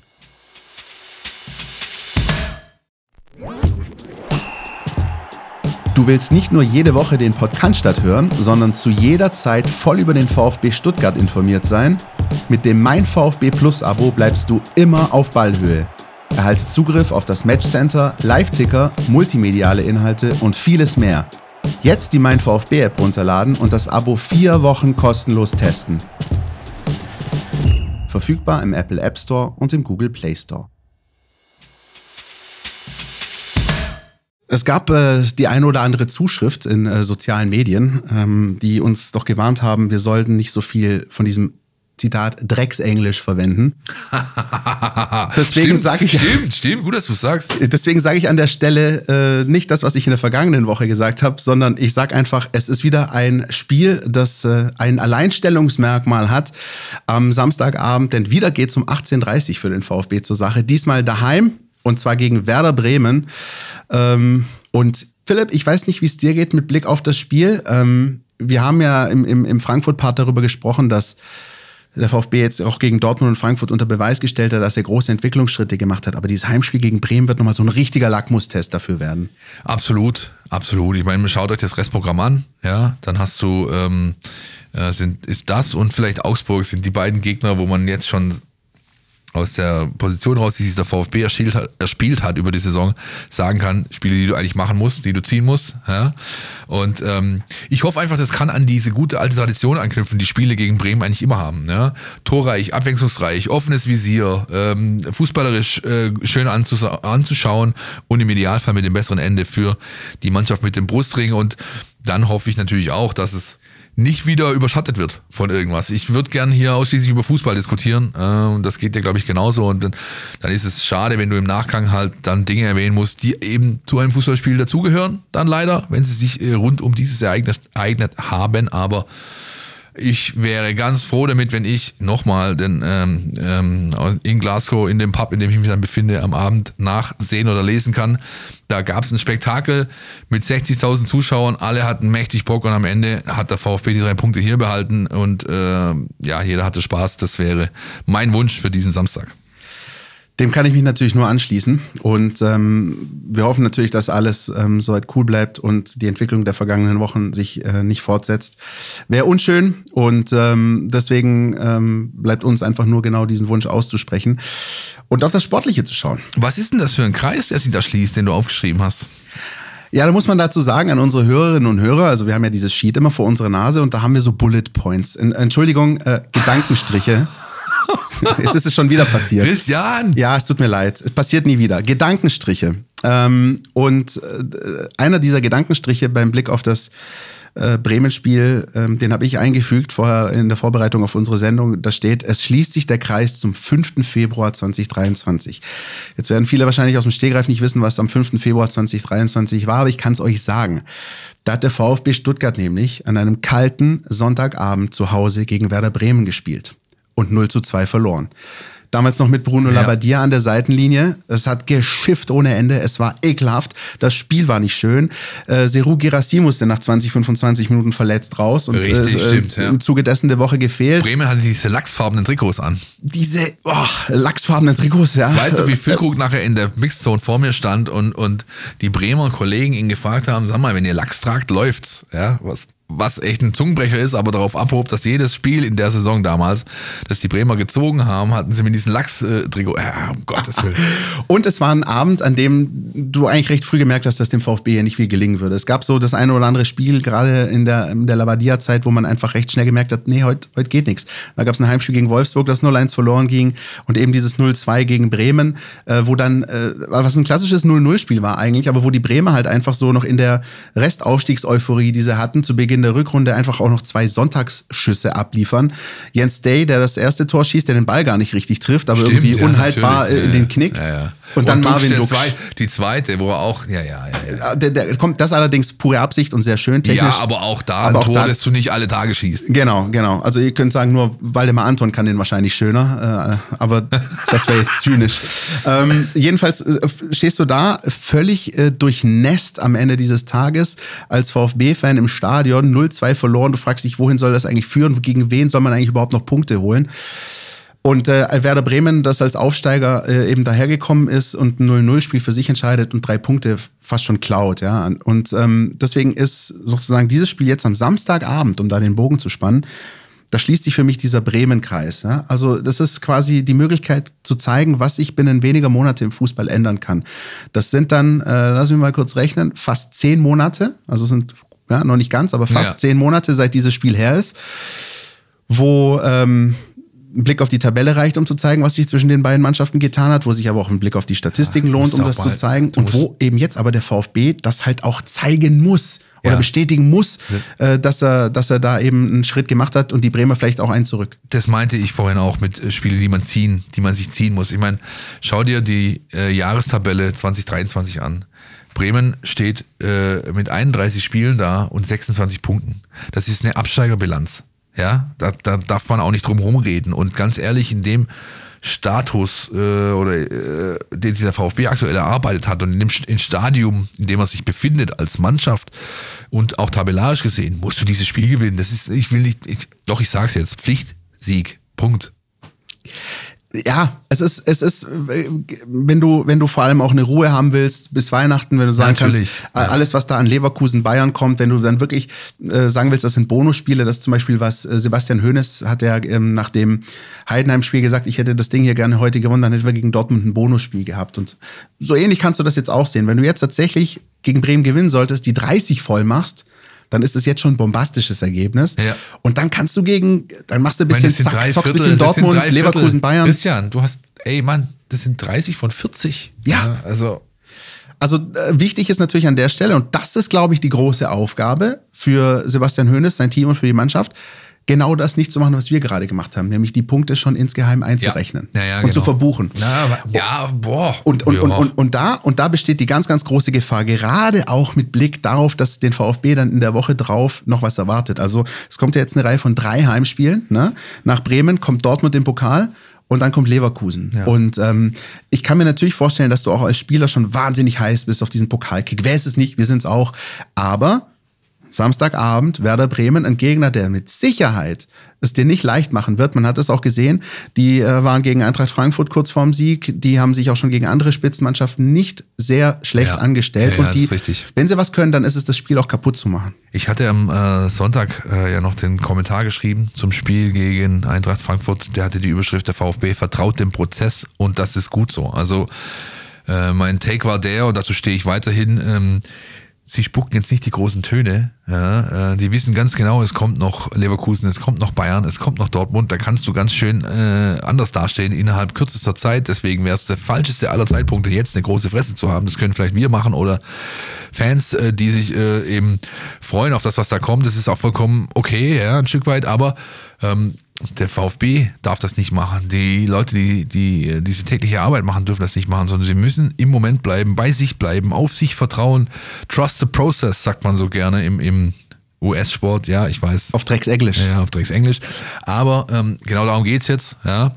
Und ähm, deswegen äh, glaube ich, dass der VfB auch dazu in der Lage ist, weil er bisher genau das tut. Ja, er hat all die Möglichkeiten, die ihm bisher gegeben wurden, hinsichtlich äh, jetzt mal hier ein bisschen anders auftreten äh, oder perspektivischer äh, denken. Das hat er alle, hat er alle links liegen lassen. Was denkst du, welche Fragen Frank Wohlgemuth, äh, Fabian Wohlgemuth und äh, Sebastian Hönes ab äh, Sonntagabend, äh, Samstagabend in Frankfurt gestellt bekamen? Natürlich die nach veränderten Ambitionen, natürlich die nach dem potenziellen internationalen Wettbewerb, natürlich die nach wenigstens einem neuen Saisonziel. Und alle haben sie liegen lassen. Und das zu Recht. Ja? Wir sagen, nein, nein, nein, wir machen schön da weiter, wo wir bisher gut unterwegs waren, nämlich mit beiden Beinen auf dem Boden was das Gute ist aus VfB-Sicht und vielleicht auch für Sebastian Hoeneß, er kann auch der Mannschaft schon ähm, Paradebeispiele liefern für A, wie man es machen sollte und B, wie man es nicht machen sollte.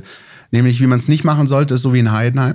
Ja. Und wie man es machen sollte, so wie daheim gegen Darmstadt. Und wenn du so ein bisschen das rausarbeiten kannst, dann dieses Heimspiel gegen Darmstadt, das kannst du dir so ein bisschen rausholen. Auch, ne, da gab es auch schon Flutlicht, war auch ein Gegner, der jetzt eher vielleicht nicht so sehr interessiert ist an spielerischen äh, Komponenten, aber den du, wenn du wenn du das auf den Platz bringst, was du kannst, dominieren kannst, spielerisch überlegen bist und dann am Ende ähm, das einfahren kannst, was du dir erhoffst. Felix, bitte. Der Mein VfB Gegner-Check. Unser Blick in die Datenbank. Die nächste Topspielansetzung, das nächste Traditionsduell. Bisher gab es 55 Heimspiele des VfB gegen Werder Bremen. Davon gewannen die Schwaben 26, 17 Mal unentschieden und 12 Mal verloren sie. Dazu noch der Blick auf die letzten 10 Heimspiele. 6 Siege, 2 Remis und 2 Pleiten. Eine davon ja in der vergangenen Saison. In der ewigen Tabelle der Bundesliga ist das Duell Platz 4 gegen Platz 3. Die Stuttgarter holten bisher 2792 Punkte in 1912 Spielen. Die Bremer holten 2933 Punkte in 1980 Spielen. Der SVW, der den kleinsten Kader in der Liga hat, steht aktuell auf Platz 12 mit 11 Punkten. Auswärts holt sie bisher nur einen Punkt. Krass ist hier auch der Blick auf die Jahrestabelle 2023. Die Werderaner sind hier die schlechteste Bundesligamannschaft, denn nach ihnen kommen nur noch Schalke 04, Hertha BSC, Heidenheim und Darmstadt, die ja nicht durchgängig in der ersten Liga gespielt haben. Der VfB steht hier trotz Saisonabschluss auf Platz 16, aktuell auf dem fünften Platz. Ex-VfBler im Bremen-Kader gibt es nicht. Beim VfB ist es Undaf, der von 2007 bis 2010 2012 in der Werder-Jugend gespielt hat. Ab in die Saisonwerte im Liga-Vergleich. Offensiv ist Duxch elementar wichtig. Fünf Tore, 24 Torschüsse und drei Vorlagen. Hier verteilen sich die Topwerte beim VfB auf Gerassi, Undaf und Fürich. Insgesamt haben die Schwaben mit 31 Toren fast doppelt so viele wie die Bremer erzielt, die bei 18 stehen und die die bisher zweitwenigsten Torschüsse in der gesamten Liga abgegeben haben. In der Passquote bleibt Schiller auf Platz 3. Vor dem ersten Bremer Velkovic kommen noch Karaso, Ito, Anton und Zagadou. Auf Vereinsebene ist es Platz 3 gegen Platz 11. Deutlich ist es auch in den gewonnenen Zweikämpfen, Platz 4 gegen Platz 14. In den Kopfballduellen sind es Zagadou und Anton, die weit vor dem ersten Bremer, hier Pieper, kommen. Insgesamt sind die Bremer aber vier Plätze besser als die Schwaben. Wenn es intensiv wird, ist Weißer nicht weit. Topwerte bei Bremen hat er in der Laufdistanz, den Sprints, den intensiven Läufen und den Fouls am Gegner. In letzterem ist der SVW Dritter und der VfB 15. Im Ligavergleich haben die Teams hier sonst keine Top-Platzierungen. Im Spielverlauf könnte die Phase zwischen der 61. und 75. Minute interessant werden. Hier trafen die Stuttgarter in dieser Saison bisher am zweithäufigsten und die Bremer am häufigsten. Und passend dazu haben die beiden Clubs in genau dieser Phase auch jeweils ihre meisten Gegentore kassiert. Danke nochmal, Felix, an der Stelle. Ähm, Werder Bremen, ja. Äh, jetzt sind wir bei den Spielern, äh, die es ein Augenmerk zu richten gilt an der Stelle. Ich habe das jetzt mal ein bisschen gut, umformuliert. Augenmerk ist ein schönes Wort, finde ich. Ja, übrigens. absolut, absolut. Ja. Ähm, ich habe ein bisschen Captain Obvious, aber auf der anderen Seite auch schon wieder äh, nicht, weil äh, Marvin Duksch äh, ist der, den ich mir rausgesucht habe. Ähm, das ist natürlich der, über den noch am meisten gesprochen wird, ähm, vor allem nach dem Abgang von Niklas Füllkrug. Aber ich mache es ganz einfach. Das ist auch für mich der Mann, der mit Abstand die spielerisch größten Fähigkeiten besitzt und der Mann, der ähm, ein Spiel für Werder Bremen entscheiden kann. Also das können natürlich auch äh, an, an guten Tagen andere, aber wenn du Marvin Duksch rausnimmst, dann hast du schon sehr, sehr, sehr viel gewonnen gegen Werder Bremen. Mehr kann ich eigentlich gar nicht sagen, ehrlich gesagt. Justin Jinma habe ich mir aufgeschrieben. Okay. Erstens mal, weil ich den Namen total geil finde. Das gebe stimmt. Ich, gebe ich offen zu. Schreibt sich auch schön. Ich mag generell auch, wenn J dabei ist. J ist ein schöner Buchstabe. Aber das ist. wir, sind, wir sind heute sehr linguistisch Ja, unterwegs. absolut, absolut, absolut. Nein, ich habe mir deswegen aufgeschrieben, weil er so, also der ist ja Einwechselspieler und kommt halt quasi in fast jedem Spiel ähm, Neuzugang von Borussia Dortmund gewesen ähm, und ist so eine Art Energizer für Ole Werner und den, den, den SV Werder, der, der reinkommt, der unfassbar viel Energie bringt, der oft dann auch kommt, wenn die Seite, auf die er dann ähm, kommt, müde ist und der da halt nochmal ein Zügel an der Waage sein kann und wie so eine Art freies Radikal durch die Offensivreihen flippert, um dann halt nochmal in den letzten 20, 25 Minuten ähm, Dinge im Idealfall zum Positiven für Werder zu verändern. Und deswegen habe ich ihn mir aufgeschrieben, weil das jemand ist, auf den man aufpassen muss. Wenn der denn reinkommen sollte am Samstagabend, ist der VfB hoffentlich gewappnet. Ist er Teil dieser U19 von Dortmund gewesen unter Mike Tüllberg, die, die da zuletzt. Meine ja, nein, Ja, ne? mich aber bitte nicht drauf fest. Ja. Ja, ja, aber ich meine auch, dass, äh, dass ich ihn dann ein paar Mal auch in der Youth League gesehen habe oder so. Ja. Müsste man nochmal nachschauen, aber definitiv ähm, ein sehr, sehr, sehr interessanter Spieler. Ähm, wir haben ja noch ein anderes Spiel, auf das wir schauen müssen, aber vorher, Philipp, ähm, müssen wir noch Tipps abgeben für, für das Bundesligaspiel, sonst damit unser Felix auch noch was zu tun hat. Ich bleib wieder bei meiner letzte Woche, äh, bei meiner letzte Woche Tipp 1 zu 1. Ich bleib bei zurückhaltenden äh, Spieltipps aktuell, denn es wird langsam jetzt einfach mal auch mal Zeit für das erste Unentschieden des Das ist, VfB in der übrigens, Saison. das ist übrigens wahnsinnig spannend. Das ist auch ein Aspekt, den wollte ich eigentlich auch schon ewig mal ansprechen. Der VfB ist tatsächlich die einzige Bundesligamannschaft von allen 18, die Ja, noch kein richtig, Remis ja. hat. Ja. Alle anderen haben schon unentschieden gespielt, nur der VfB nicht. Hopp oder top. Das ist schon echt spannend. Ähm, ich sag's, bleibt dabei und ich sag, es gibt Darmstadt Reloaded. 3-1. Sauber, sauber, sauber. Ne? Ein Höhenflug, der Publish, nachdem er jetzt die letzte Woche da gewonnen hat. Ich muss es Eigentlich- mitnehmen. Hoffentlich gibt es draußen irgendwelche Leute, die die Strichlisten machen. Wir führen nämlich leider keine, also könnt ihr uns bitte über Social Media vorhalten dann oder unter die Nase reiben am Ende der Saison, wer hier am besten getippt hat, der Christian oder ich. Ja, ich bitte darum. Und dann schauen wir auf das Pokalspiel, denn das fällt ja auch noch in die Woche, bis wir uns das nächste Mal wieder hören. Äh, wir gehen donnerstags immer raus und dementsprechend ist am Mittwochabend noch das Pokal-Achtelfinale auf dem Programm VfB Stuttgart gegen Borussia Dortmund. Ich habe äh, vor ein paar Wochen schon gesagt, dass ich das Los mag, weil ähm, es dir sehr schnell einfach in dem Wettbewerb zeigt, wo es lang geht. Ähm, wenn du rausfliegst, fliegst du raus und das ist auch keine Schande gegen Borussia Dortmund rauszufliegen, aber wenn du weiterkommst, dann stehen dir sehr, sehr viele Türen in diesem Wettbewerb offen. Spannend ist, wie ich finde, Philipp, äh, die aktuelle Form ähm, von Borussia Dortmund. Das ist irgendwie immer nicht so abzuschätzen, was da gerade passiert. Ja, wobei sie lebt halt, die Mannschaft. Ja. Also sie lebt, du, kann, du kannst Dortmund einiges attestieren, ja, aber du kannst ihr nicht attestieren, dass diese Truppe äh, und äh, äh, nicht, nicht lebt und nicht da ist und der Trainer keinen Zugriff mehr auf sie hätte. So, das ist nicht der Fall. Ja. Sie haben halt nun mal ein relativ straffes Programm. Sie kommen jetzt wieder dann äh, aus, einer, aus einer englischen Woche äh, mit Spielen gegen Milan, gegen äh, Leverkusen. und dann erst das Pokalspiel. Drei Auswärtsspiele am Stück. Die dürften wieder müde sein, wie beim letzten Mal, ja, aber daraus abzuleiten, dass es der VfB wieder schaffen würde oder schaffen wird, äh, daraus Profit zu schlagen, das halte ich für verfrüht, denn die Mannschaft ist in der Lage, auch Dinger zu drehen. Ich meine, du drehst auswärts kein 0-2. Nee, warst du zu Hause gegen Gladbach? Nee, war Das war zu Hause. Ja, okay, Sie war haben zu Hause aus Aber dem du- 0-2-4-2 gemacht, aber Sie haben Beispiel- trotzdem nicht so einfach. Ja? Also Ja. wenn es in deiner Truppe nicht stimmt, machst du es nicht. Punkt. Ja? Die, die Dortmund haben aber beispielsweise auch in Frankfurt äh, 0-2 aufgeholt, ein 2-3 aufgeholt und am Ende 3-3 Ja. gespielt. Also die können das schon auch. Eben, und insofern glaube ich, das wird ein richtig enges Höschen mit äh, Nachspielzeit, mit Elverknallen, mit allem Pipapo. Ja. und ähm, Bis kurz vor Mitternacht. bis kurz vor Mitternacht. Ich werde äh, im Paradise sitzen, äh, Celtic gegen Hibernian Edinburgh schauen und nebenher auf dem Smartphone zumindest den Ticker mitlaufen haben, was da in Stuttgart so abgeht. Ich ähm, denke aber, es wird ein denkwürdiger Abend, unabhängig davon, wie es ausgeht. Äh, ich freue mich wahnsinnig auf das Spiel. Ich glaube auch, dass, ähm, äh, dass da alles drin ist. Ähm, wer die Dortmunder zuletzt, also das, und das ist so ein bisschen das, äh, die haben zuletzt so ein so eine kleine Pokalmannschaft so ein bisschen rausgemacht. Also gerade, was sie in der Champions League auswärts gemacht haben, die haben 1-0 im St. James's Park gewonnen, sie haben jetzt 3-1 im San Siro gewonnen. Ähm, und jetzt gehen sie sozusagen in den dritten Fußballtempel auswärts, nämlich äh, ins Neckarstadion. ja. Sehr schön, Christian. Das, äh, also äh, sie haben tatsächlich so ein, offenbar so ein Gespür dafür entwickelt, unter der Woche abends auswärts zu performen. Und das wird die große Aufgabe des VfB sein, da dagegen zu gehen. Ein sehr guter ähm, Hinweis darauf, wie das funktionieren kann, kann natürlich und ist natürlich das Ligaspiel, was vor ein paar Wochen äh, in Stuttgart stattgefunden hat, als, das kann man gar nicht anders sagen, Sebastian Hoeneß Edin Terzic ausgecoacht hat.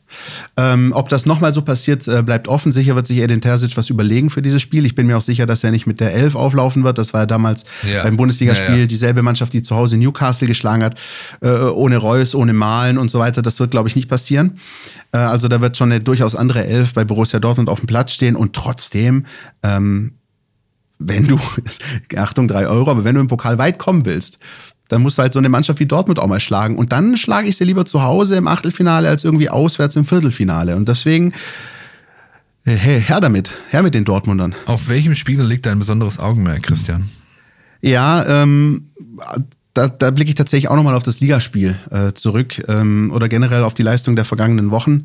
Das ist Gregor Kobel, der, ähm, wie ich finde, der Borussia in den vergangenen Wochen schon ein paar Mal äh, den Allerwertesten gerettet hat oder auch in Spielen, die sie verloren haben, noch der beste Akteur war. Bundesligaspiel in Stuttgart müssen wir nicht drüber reden. Ähm, hält ein Elfer, ist auch noch ein paar Mal im ersten Durchgang ähm, äh, teilweise aberwitzig oft zur Stelle.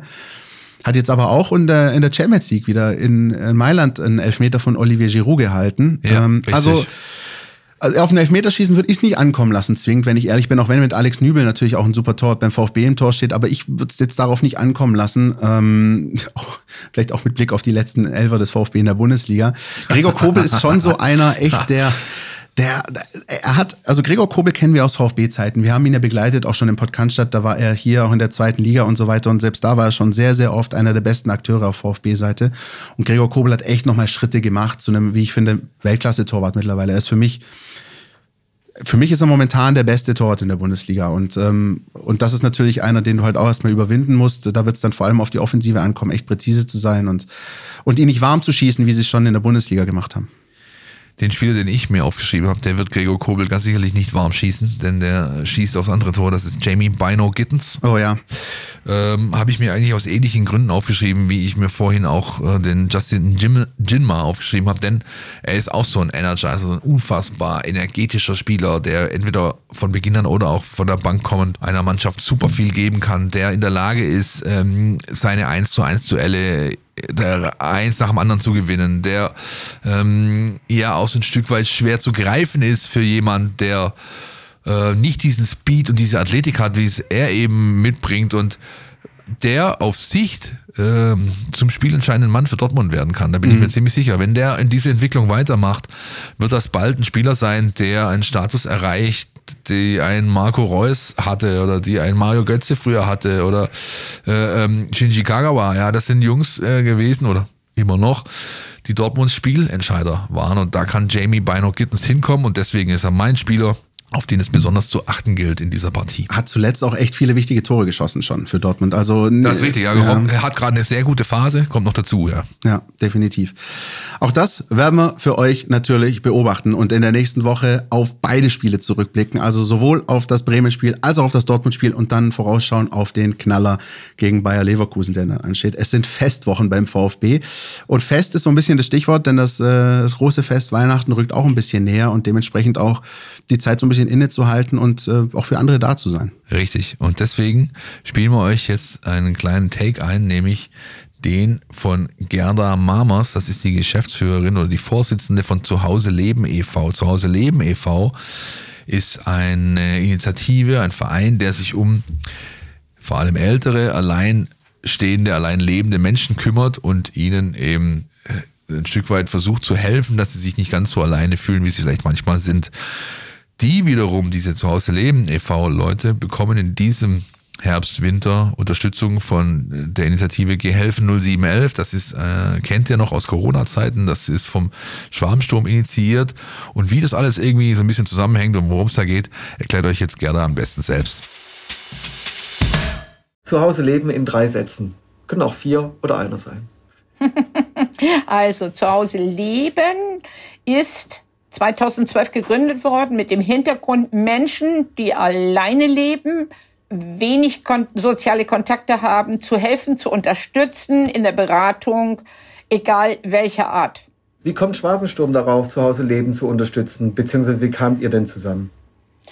Ja, wenn ich ehrlich bin, das weiß ich selber gar nicht so genau. Wir wurden angeschrieben von äh, Initiatoren vom Ultraschwabensturm 02 ob wir äh, daran interessiert wären, äh, ein Sponsoring mit denen zu machen in der Weihnachtsaktion. Und dann haben wir uns erst einmal kundig gemacht, äh, wer sind die? Und ja, und dann sind wir zueinander gekommen, haben uns kennengelernt und ähm, ja, und jetzt sammeln die das Sponsoring der Heimspiele und der Spiele auswärts äh, für unseren Verein. Jeder erlöste Euro von dem kommt äh, uns zugute.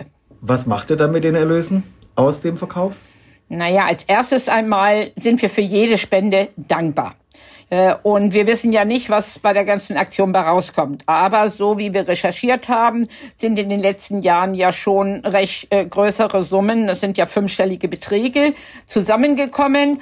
Und das werden wir natürlich einsetzen für die Vereinsarbeit, denn wir haben ansonsten äh, keinerlei äh, finanziellen Unterstützung von irgendwelchen behördlichen Institutionen für Projekte, die wir äh, umsetzen und die wir gerne angehen wollen. Für Stuttgart. An diesem Wochenende läuft äh, die Aktion im Stadion definitiv noch. Das heißt, wenn ihr dort seid, könnt ihr am Stand vom Schwabensturm in der Kurve, glaube ich, noch diesen Adventskalender äh, erwerben, dessen Erlöse komplett an den Verein gehen. Ihr könnt aber auch den Verein selbst direkt unterstützen. Äh, wir packen euch alles in die Shownotes, was ihr dazu wissen müsst. Und wenn ihr sagt, ich will helfen, aber ich will vielleicht woanders helfen, dann haben wir auch noch was für euch, nämlich die Aktion Weihnachten der Stuttgarter Nachrichten. Ihr erinnert euch vielleicht noch, letztes Jahr haben wir einen speziell im Mein VfB-Stil designten Sneaker versteigert. Der hat so um die 400, 450 Euro äh, gebracht und auch diese Einnahmen gingen damals, glaube ich, an die Aktion Weihnachten. Ähm, wir haben auch schon Stelp unterstützt. Diesmal wollen wir auf unsere eigene Aktion hinweisen. Die Aktion Weihnachten der Stuttgarter Nachrichten, zu denen mein VfB gehört. Auch da blenden wir euch oder packen wir euch in die Shownotes alles, was wichtig ist. Auch da könnt ihr euch mit ein paar Euro 50 äh, beteiligen, könnt geben, was ihr zu geben bereit seid, was ihr geben könnt, um eben eine tolle Aktion zu unterstützen, die an Weihnachten zu dieser speziellen Jahreszeit ähm, Menschen hilft, die es nötig haben. Und dann gibt es auch noch die Aktion der Stuttgarter Zeitung, Hilfe für den Nachbarn. Auch das packen wir euch alles rein in die Shownotes und dass ihr dann einfach den kompletten Überblick habt und euch vielleicht auch selbst entscheiden könnt, wo ihr vielleicht helfen könnt, möchtet. Und äh, wir würden uns wahnsinnig darüber freuen. Und wie gesagt, äh, Philipp hat es gesagt, Samstagabend im Stadion ähm, die Fans sammeln für einen guten Zweck. Wenn ihr uns helfen wollt, also uns ganz speziell, Christian, mir, all den Kollegen, die mit uns rund um dieses Mein VfB-Thema hier zusammenarbeiten, das sind nämlich ganz schön viele, dann lasst uns einen Like da, abonniert unseren YouTube-Kanal, äh, folgt uns auf Twitter, auf Instagram, ähm, kommentiert, was das Zeug hält, schreibt uns eine E-Mail an info at meinvfb.de. Alles äh, das hilft uns weiter, bringt uns nach vorne, macht uns ein Stück weit auch irgendwo stolz, dass es äh, euch da draußen gibt, die uns äh, so interessiert verfolgen und immer wieder auch äh, eigene Einwürfe zu bestimmten Themen habt. Das ist jederzeit gern gesehen, auch wenn es manchmal heißt, wir sollen das Drecks Englisch lassen, das ist vollkommen okay. Ja. Das ist ähm, auch gut, das nehmen wir, das ist ja auch wichtig, ne? Auch ja, für uns klar, tatsächlich auch. Ich finde das gut. Insofern. So ganz äh, kriegt man es aus uns nicht raus, aber naja. Es ist bald Winter, Weihnachtszeit, lasst ein bisschen Liebe da, gerne auch bei uns. Da freuen wir uns und wir freuen uns vor allem auf die verrückten Wochen, auf den wilden Dezember beim VfB Stuttgart mit den vielen, vielen Top-Begegnungen und wünschen euch dabei viel Spaß. Hören uns wieder nächste Woche und sagen Ciao.